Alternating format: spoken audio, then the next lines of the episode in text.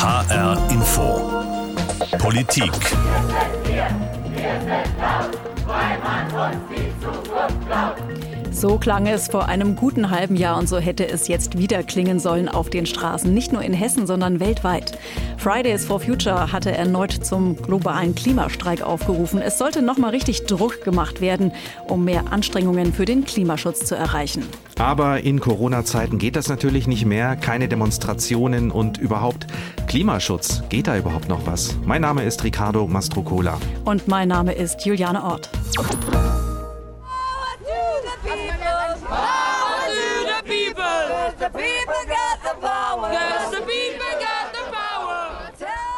Höreindrücke vom letzten Jahr sind das. Power to the People singen die Jugendlichen da. Unvergessen vor allem der große weltweite Klimastreik am 20. September 2019. Ein wichtiger Tag war das für Fridays for Future, als Zehntausende durch die Städte gezogen sind. Deutschlandweit sollen es 1,4 Millionen gewesen sein. Das alles, während in Berlin das sogenannte Klimakabinett zusammengesessen hat, um zu überlegen, wie Deutschland weiterkommt auf dem Weg zur CO2-Neutralität. Und am Ende hat die Entscheidung der Bundesregierung des Klimakabinetts für viel Enttäuschung und Ärger gesorgt. Ich weiß noch, wie ich in unserem Studio saß und wir über diesen Tag groß berichtet haben. Juliane, du warst gar nicht mehr im HR an dem Nachmittag. Genau, mich hat es dann nämlich auch in die Stadt gezogen. Ich wollte mir das ansehen. Ich kann mich noch gut daran erinnern. Es war ein wunderschöner sonniger Tag und es zogen wirklich Massen durch die Frankfurter Innenstadt. Ganze Schulklassen waren dabei. Auch viele kleinere Kinder, Eltern, Lehrer. Es schien, als wäre die halbe Stadt auf den Beinen. Ja, und dann die große Abschlusskundgebung auf dem Platz vor der alten Oper und diese Stimmung. Wir sind viele, wir erreichen was. Jetzt geht es richtig los. Und das hätte jetzt natürlich auch wieder passieren sollen an diesem 24. April. Da hatte Fridays for Future ja zum globalen Klimastreik aufgerufen. Ich habe mich gefragt, was Fridays for Future aus dieser Situation macht, ganz abgesehen davon, dass die Schülerinnen und Schüler extrem gut vernetzt sind und deshalb ja auch einen digitalen Klimastreik organisiert haben. Also, sie lassen offenbar nicht locker. Eine davon ist Leonie Wicke, 17 Jahre alt, hat gerade noch ihr Abitur geschrieben, wollte Freitagmittag an der Alten Oper in Frankfurt stehen. Genau dort hatte ich mich mit ihr verabredet. Eigentlich hätten wir um 12 Uhr hier die Startkundgebung gehabt mit einer Stunde Programm, mit verschiedenen Acts, also Musik und aber auch Redeslots und wären dann losgelaufen durchs Bankenviertel mit dem Demozug und wären wahrscheinlich wieder so mehrere tausend Menschen gewesen, die dann sich hier auf dem Opernplatz sammeln, so wie auch am letzten Streiktag. Der letzte Streiktag, der ist eine Weile her. Mit dabei war auch Konstantin Nimmerfroh, 19 Jahre alt. Der hat mir erzählt, wie viel Arbeit sie schon reingesteckt hatten in diesen neuen großen globalen Streiktag die internationale Absprache, dass alle gemeinsam streiken, die Redebeiträge, die Gäste, die Künstler, Flyer, Plakate, vieles war schon vorbereitet, sagt Leonie Wicke, die zum Beispiel zuständig gewesen wäre für die Organisation, für die Absprache mit den Behörden. Also es ist schon sehr frustrierend, besonders weil man halt das Gefühl hat, so ein politisches Momentum auch zu ver verlieren dadurch. Für uns wäre das wahrscheinlich einer der größten Streiks gewesen, die wir gemacht haben und tatsächlich der Streik, den wir am längsten vorbereitet haben von allen. Und ja, Frust ist super, super groß und es ist natürlich auch super traurig. Alle Protestformen, die wir bisher hatten, funktionieren nicht mehr. Ich würde sagen, es ist ein nachdenkliches Momentum, wo die ganze Bewegung sich jetzt gerade zusammensetzen muss und nachdenken muss, wie es weitergeht. Ja, wie es weitergeht. Da geht der Blick gleich nach vorn bei den beiden. Und das ist ja jetzt besonders schwierig, weil der Druck der Straße fehlt. Es gibt keine neuen Bilder von großen Demos, keine neuen gemeinschaftlichen Erlebnisse, die eben auch äh, der Bewegung Kraft gegeben haben. Hören wir nochmal Leonie Wicke. Es gibt natürlich immer wieder diese vereinzelten Meldungen, aber klar, die, diese Medienpräsenz, die das Thema noch letztes Jahr hatte, ist natürlich weg. Das ist ja auch verständlich, weil irgendwie eine ganz neue Krise gerade auf uns hereinschwappt. Aber was wir uns natürlich wünschen würden, ist, dass man das auch miteinander verbindet, dass man jetzt auch aus dieser Krise gerade lernt, wie verletzlich wir eigentlich sind, wie verletzlich unser Wirtschaftssystem ist, wie verletzlich unsere Gesellschaft ist und wie verletzlich auch diese äh, globalisierten Strukturen sind und das natürlich auch auf die Klimakrise zu übertragen. Leonie Wicke, sie macht nochmal deutlich, dass man aus dieser Corona-Krise zwangsläufig eigentlich Schlüsse ziehen müsste und erst recht eine klimafreundlichere Politik anstreben sollte. Im Moment sprechen ja alle politisch Verantwortlichen im Land nur noch von den wirtschaftlichen Folgen durch Corona, kaum mehr vom Klimaschutz. Ich habe die beiden natürlich gefragt, wie groß ihre Überzeugung noch ist, dass Klimaschutzpolitik überhaupt noch vorkommt in den nächsten Monaten. Konstantin Nimmerfroh. Ich glaube, das liegt sehr, sehr stark an uns. Was wir auf jeden Fall merken werden, ist, dass zum Beispiel die letzten Jahre die ähm, wärmsten der Wetteraufzeichnungen waren. Das heißt, nach diesem Sommer werden Menschen wieder merken, hey, es ist vielleicht nicht so cool. Und ich glaube, dass wir diese Krise natürlich als Chance begreifen müssen, zu sagen, hey, wir geben Kredite an umweltbewusste Unternehmen, an Unternehmen, die nicht weiter Krisen befeuern. Und es ist natürlich eine sehr, sehr wichtige Aufgabe für uns auch als Bewegung, jetzt auch soziale Themen mitzudenken und Menschen in dieser Wirtschaftskrise ihre Sorgen und Ängste ernst zu nehmen. Wir müssen das beides verbinden und in der Gemeinschaft es schaffen, eine ökologische und soziale Gesellschaft wieder aufzubauen aus dieser Krise. Konstantin Nimmerfroh, 19 Jahre alt und Leonie Wicke, 17 Jahre alt. Ich finde, das muss man in diesem Zusammenhang immer wieder nochmal hervorheben. Das sind die beiden, die ich diese Woche getroffen habe an der Alten Oper in Frankfurt, natürlich in gebührendem Abstand mit einem extra langen Mikrofon. Die Alte Oper wäre der Ort einer weiteren großen Freitagsdemo gewesen, im Einklang mit vielen anderen weltweit. Jetzt hat alles erstmal digital stattgefunden. Ganz klar hört man raus, die Bewegung Fridays for Future muss sich neu erfinden, denkt über die Zeit nach Corona intensiv nach und will vor allem versuchen, die Bewegung am Leben zu halten. Ja, aber ich finde, man hört schon auch ein bisschen Frust raus. Kann ich auch verstehen. Da liegen die Fakten auf dem Tisch. Es gibt inzwischen eine große Mehrheit in Deutschland, die mehr Klimaschutz will und auch einsieht, dass man dafür eventuell auch zurückstecken muss, um das Überleben der Menschheit auf dem Planeten zu sichern. Aber dann kommen eben nur so sehr zaghafte politische Entscheidungen dabei raus bisher. Die Idee war ja, den Ausstoß von CO2 für die Verursacher teurer zu machen und damit Anreize zu schaffen, die Emissionen zurückzufahren. Im Klimapaket der Bundesregierung wurde dann der Einstiegspreis aber auf 10 Euro pro Tonne CO2 festgelegt, was für viele viel, viel zu billig ist, als dass damit eine Lenkungsfunktion erfüllt werden könnte. Später kam dann ja noch der Kompromiss der Kohlekommission, der wieder für Enttäuschung gesorgt hat. Bis 2038 soll es demnach noch dauern, bis das letzte Kohlekraftwerk in Deutschland abgeschaltet wird. Das waren nochmal die Fakten, Juliane, hast du nochmal kurz zusammengefasst. Du hattest vorher gesagt, ähm, dass die politischen Entscheidungen zaghaft waren. Ja man kann auch sagen, das ist freundlich ausgedrückt, wenn es nach Fridays for Future geht. Äh, wenn man dort auf die Webseite geht, dann ist da schlichte Wut herauszulesen über die Performance der Bundesregierung.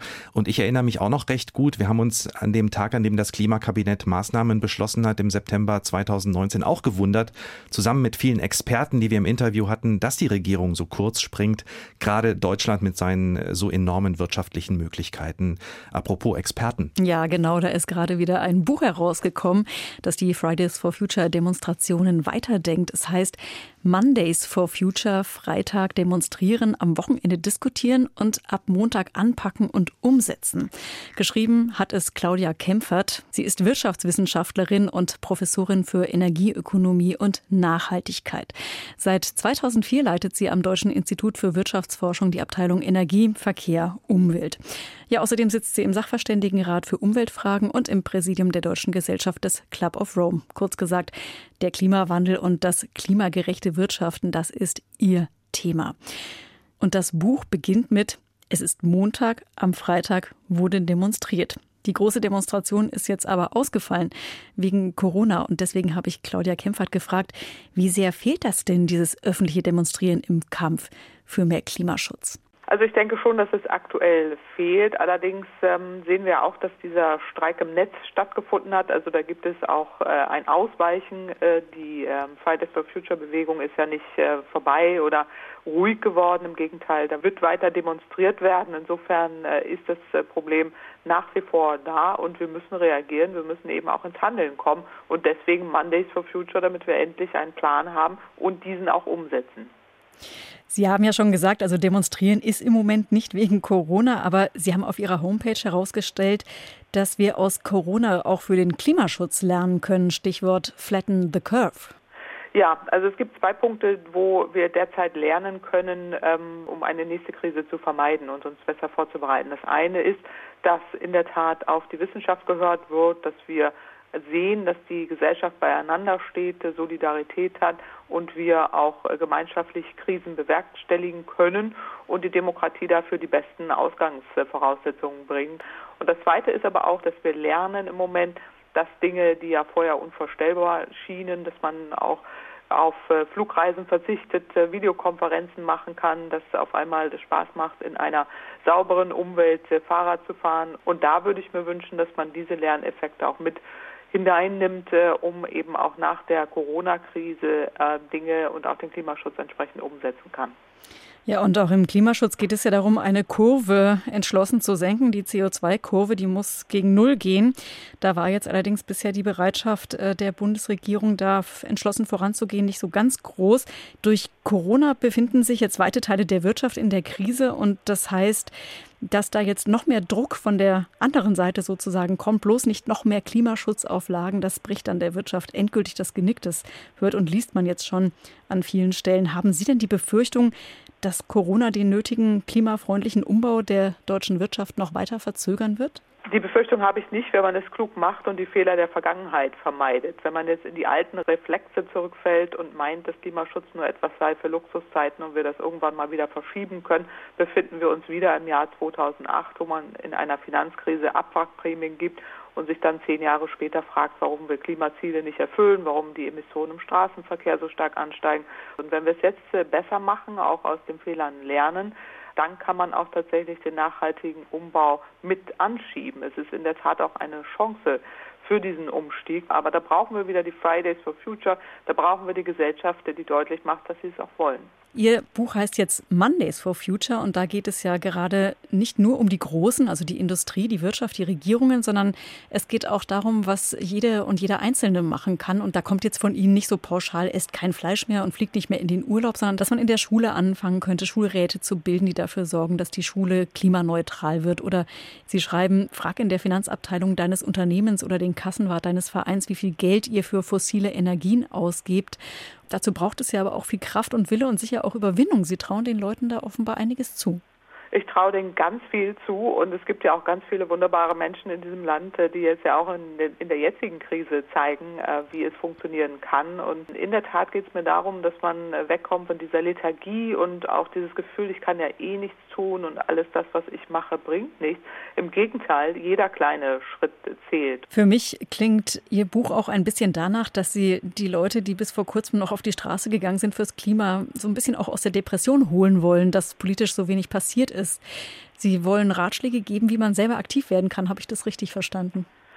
Unter anderem auch, äh, ganz, äh, ganz klar. Aber was mir wichtig ist, jetzt geht es darum, Dinge auch umzusetzen und dass man auch Barrieren überwindet, dass man Schritte aufzeigt, wie man gemeinschaftliche Dinge angehen kann, dass wirklich jetzt der Montag da ist. Also wir können jetzt nicht noch ein Jahrzehnt diskutieren, alles vor uns herschieben und, und immer mit einem Finger auf den nächsten zeigen und der soll mal was machen und der. Nein, wir sind alle gemeinschaftlich gefordert eine Mehrheit der Bevölkerung möchte die Energiewende, möchte den Klimaschutz und äh, da auch an die Solidarität zu, zu appellieren und, und die Dinge dann gemeinschaftlich umsetzen. Und wie ist da Ihre Prognose? Klappt das denn, jetzt so mit vereinten Kräften da nochmal das Ruder rumzureißen? Also gerade jetzt durch Corona könnte es ja auch noch schwieriger werden. Ich glaube, dass es genau umgekehrt sein kann, wenn man aus der Corona-Krise die Lerneffekte mitnimmt, dass wir alle gemeinschaftliche Dinge bewerkstelligen können, dass jeder Einzelne zählt, dass die Solidarität hier enorm wichtig ist, dass die Demokratie enorm wichtig ist und äh, die Gesellschaft, die da auch weiß, dass die Klimakrise dann nochmal direkt vor der Haustür steht, weil wir merken, es wird wärmer, die Dürren sind da global, immer mehr Waldbrände, es ist ja nicht mehr wegzuleugnen und man muss Dinge verändern. Und ich würde mir wünschen, dass man da auch mit, mit Mut und Optimismus äh, rausgeht, um äh, dann auch zu sehen, dass wir tatsächlich was bewerkstelligen können und dass wir nicht in alte Re Reflexe verfallen, wie, wie es immer so ist, dass Wirtschaft und Klima gegeneinander ausgespielt wird, dass man immer behauptet, es ginge alles nicht. Es sei nur was für Luxuszeiten und der Wirtschaft geht schlecht. Das Gegenteil ist ja richtig. Wenn man jetzt klug investiert und die Weichen umstellt, haben wir dann eben beide Themen äh, bewerkstelligt und äh, können am Ende dann sogar auch den Klimaschutz umsetzen und haben eine nachhaltige Wirtschaft aufgebaut, die uns ja dauerhaft stärkt. Und darum muss es gehen. Und ich bin da recht optimistisch, dass, dass man ähm, auch eine breite Gesellschaft findet, die da auch sich unterhakt und das gemeinschaftlich umsetzen will. Ja, das war Claudia Kempfert vom DIW, die gerade ihr Buch Mondays for Future veröffentlicht hat. Ich finde, sie klingt wirklich positiv, spricht von Mut und von Optimismus und glaubt fest daran, dass es der logische Weg wäre, Klimaschutz und wirtschaftliche Neuinvestitionen jetzt zusammenzudenken. Was hat sie da nochmal gesagt? Dann hätten wir uns, ähm, also sinngemäß, mal so ganz nebenbei eine nachhaltige Wirtschaft aufgebaut. Klingt wirklich gut, aber der Weg ist natürlich äh, länger, als sich das viele wünschen würden. Zu viele festgefahrene wirtschaftliche Strukturen gibt es da, zu viele eingefahrene Wege, zu viele industrielle Interessen. Ja, und dann gibt es ja auch noch uns, die Verbraucher, die gerne ins Flugzeug steigen, die zu viel Fleisch essen, viel Plastik verbrauchen. Aber Claudia Kempfert, haben wir eben gehört, die glaubt ja an uns, Juliane. Ja, und sie hat gesagt, sie traut den Menschen viel zu und sie macht deutlich, wie wichtig es ist, dass viele mitmachen und aktiv werden und nicht nur denken, das regelt jetzt alles allein die Politik. Aber die Politik ist natürlich trotzdem in der Verantwortung und damit wären wir in Berlin bei der Bundesregierung. Was passiert da eigentlich gerade jenseits von Corona, haben wir uns gefragt.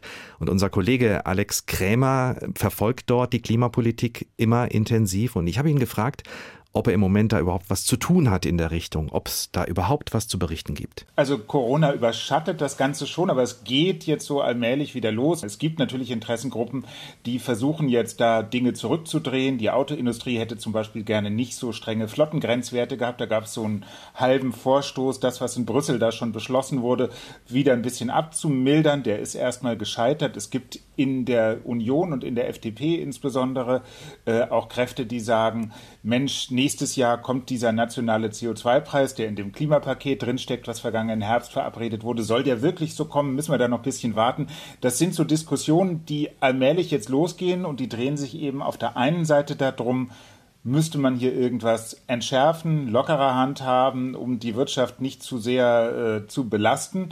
Die andere Richtung, in die aber auch diskutiert wird, ist dieses viele Staatsgeld, was zurzeit fließt und was ja in Zukunft sicher auch noch vermehrt fließen wird, wenn wir dann in ein paar Monaten über Konjunkturprogramme nachdenken, sollte man das nicht nutzen, um damit auch in Richtung Klimaschutz zu steuern. Also zwei Dinge sozusagen zu erreichen mit dem Euro, den man einmal ausgibt, nämlich eine Erholung der Wirtschaft und gleichzeitig eine Ausrichtung auf mehr Klimaschutz. Du hast es angesprochen, in der Corona-Krise steht die Wirtschaft im Moment im Vordergrund. Die Regierung will Pleiten verhindern, will Arbeitslosigkeit verhindern, buttert Milliarden in die Unternehmen. Stichwort Kurzarbeit, zahlt Soforthilfen, äh, erleichtert den Bezug von Grundsicherungen. Eine ganze Liste ist das. Wer hebt denn da im Moment ganz ganz konkret die Hand für Investitionen in den Klimaschutz? Das sind einmal natürlich so Umweltorganisationen, die sagen, wenn ihr da jetzt Geld ausgebt, achtet da drauf. Also zum Beispiel die Chefin von Greenpeace hat gesagt, äh, das ist jetzt die Chance, was miteinander zu verbinden.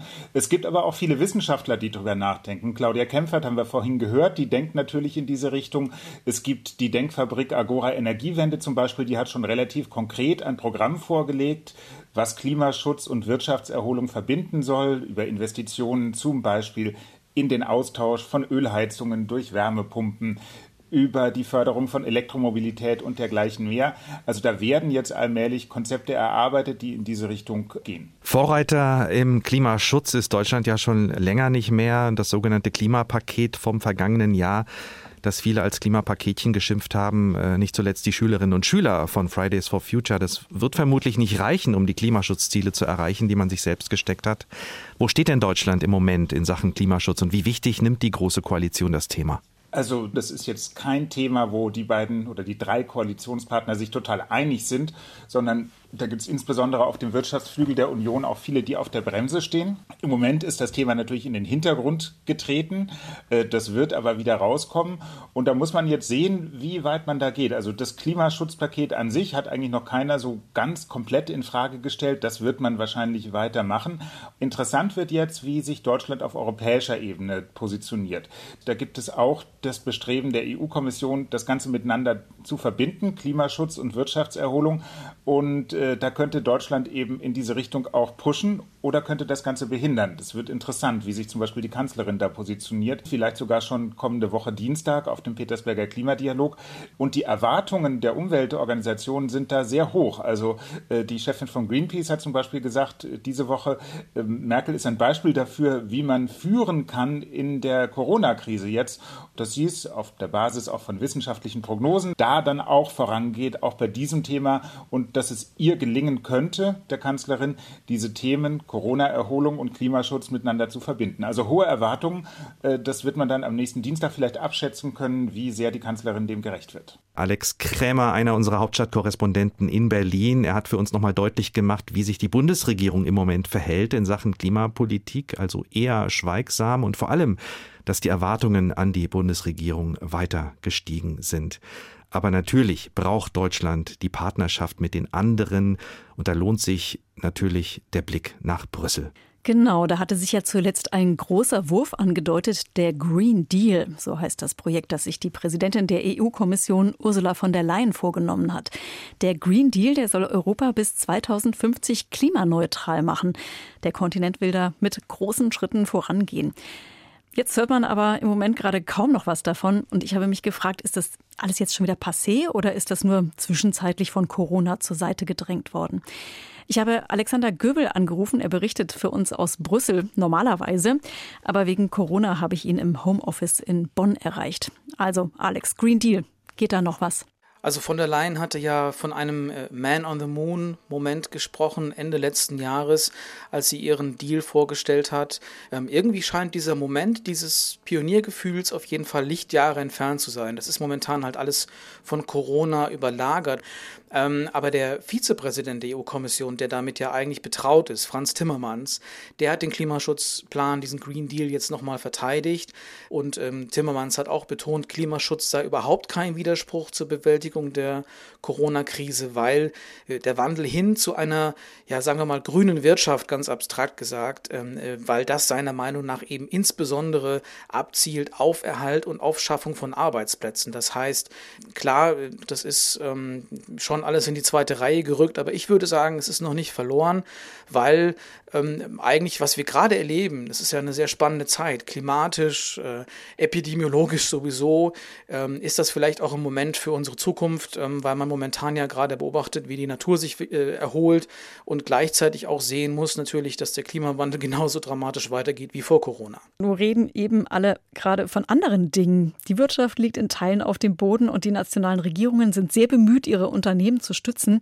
Jetzt kommt die EU dann mit einem großen und teuren Klimavorhaben. Eine Billion Euro sollen in den Green Deal investiert werden. Und die EU kann ja immer nur das Geld ausgeben, was sie von den Mitgliedstaaten bekommt.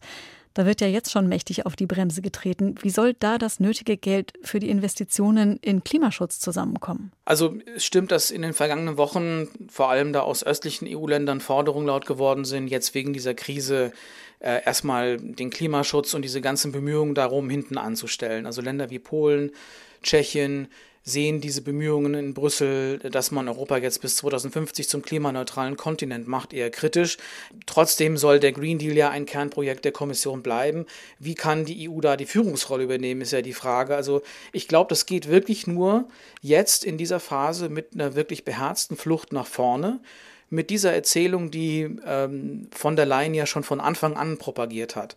Also Investitionen in grüne Projekte, äh, grüne Innovationen dadurch auch zu einer Klima-Avantgarde will sie ja auch diesen Kontinent machen. Ähm, sie muss einfach diesen Link hinkriegen und stärker betonen noch, dass dadurch Wachstum und Beschäftigung entstehen. Also da muss die Kommission jetzt auf jeden Fall darauf aufbauen, auf dieser Verbindung Klimaschutz gleich Innovation und Wachstum. Und ähm, ja, ähm, das ist ein bisschen die Flucht nach vorne. Anders hat dieser, dieser Deal rein politisch, ähm, rein atmosphärisch keine Chance. Ja, aber wie kann das denn gelingen in so einer Situation? Wie kann die EU da überzeugen oder die richtigen Anreize setzen? Ja, also interessant ist dieser Just Transition Mechanism, also eben für einen fairen und gerechten Übergang für die äh, Regionen, die eben noch stark an diesen CO2-intensiven Branchen hängen. Das ist Geld, das aus verschiedenen Quellen stammt. Das sollen staatliche, öffentliche und auch private Gelder sein. Und da soll eben die Europäische Investitionsbank eine zentrale Rolle spielen äh, und auch klimafreundliche Projekte fördern. Das ist ja diese Investitionsbank, die gerade auch einer der wichtigen Pfeiler der Corona-Hilfen ist, die die äh, Finanzminister beschlossen haben vor kurzem mit Krediten für Unternehmen. Um, äh, und idealerweise verbinden sich diese Hilfskredite dann auch mit der Farbe Grün sozusagen. Also warum nicht gleich dann nachhaltig investieren?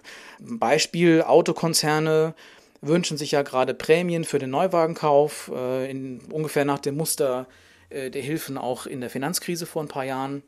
Und die Frage ist, was spricht eigentlich dagegen, äh, das Ganze diesmal an einen konsequenten Ausbau von E-Mobilität zu knüpfen, also im Sinne auch dieses europäischen Green Deal, weil klar ist, es geht da jetzt gerade wirklich ums Grundsätzliche. Wie nachhaltig wollen wir nach Corona wirtschaften?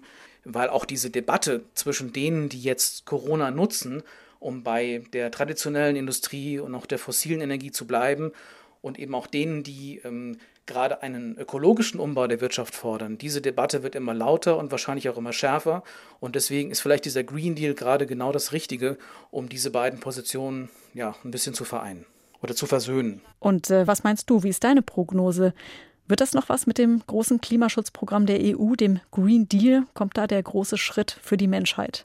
Also, wie gesagt, mit diesem Man on the Moon Moment, ich bin auch immer ein Freund davon, äh, zu sagen, think big, also denk äh, in großen Zielen. Ich glaube schon, dass man ja, diesen, diesen ideellen äh, Pflock einschlagen muss, wie äh, Ursula von der Leyen das getan hat. Ich fand das völlig richtig, als sie gesagt hat, wir wollen Vorreiter sein, wir wollen ein Signal senden an äh, andere große, auch umweltverschmutzende, klimaschädliche Volkswirtschaften äh, mit Blick auf die USA, mit Blick auf China.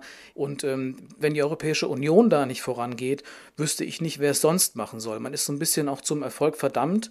Aber äh, bisher muss man halt leider sagen, in diese Rakete ist noch niemand eingestiegen. Aber in den USA ist es eben auch so gewesen, bei der, bei der Mondfahrt mit Apollo 11 hat es eben auch ein paar Jahre gedauert. Von der Ankündigung durch John F. Kennedy, dass die USA auf den Mond fliegen wollen, bis es tatsächlich soweit war. Vielleicht müssen wir einfach auf diesem Weg noch ein bisschen weitergehen und Geduld haben. Tja, unser Brüssel-Korrespondent Alexander Göbel hat die Hoffnung, dass es noch was wird mit dem europäischen Green Deal. Nur, Ricardo, ich weiß nicht, wie es dir geht, wenn du das hörst. Ich wage mal zu behaupten, dass die Menschheit auch ohne die Mondlandung weiter existiert hätte. Aber lange warten beim Klimaschutz, da wird es schwierig. Da tickt nun mal die Uhr. Das sagen uns zumindest 99 Prozent äh, der Wissenschaftler, die sich mit dem Klimawandel beschäftigen. Und das sagen uns auch die sogenannten Scientists for Future. Da gibt es bestimmt viele Überschneidungen. Menschen, die sich zusammengetan haben, um den Klimawandel besser zu erklären und die Politik besser zu informieren. Und im Moment erleben wir auch gerade im Kampf gegen Corona, dass die Wissenschaft eben doch Gehör findet. Das hatte ja auch Claudia Kempfert vom DIW sehr positiv bemerkt. Das macht doch optimistisch. Finde ich auch. Optimismus können wir gut gebrauchen in dieser Zeit. Und den trägt Fridays for Future ja auch trotz allem Frust weiter vor sich her mit neuen Plänen. Wir lassen den beiden, die wir am Anfang gehört haben, einfach mal das letzte Wort, würde ich sagen. Das war die Sendung Politik mit Juliane Ort und mit Ricardo Mastrocola. Die Sendung gibt es übrigens auch als Podcast unter hrinforadio.de. Und hier kommen nochmal Leonie Wicke und Konstantin Nimmerfroh von Fridays for Future. Sie sagen, warum sie weitermachen, auch wenn es im Moment nur digital möglich ist. Da geht es nämlich um Hoffnung für die Bewegung. Ich glaube, ähm, Hoffnung für Menschen, die da ihre politischen Botschaften ablegen und merken, okay, auch wenn es gerade richtig, richtig schwierig ist, ich bin nicht alleine und ich merke, dass es weiter wichtig ist, dafür einzustehen.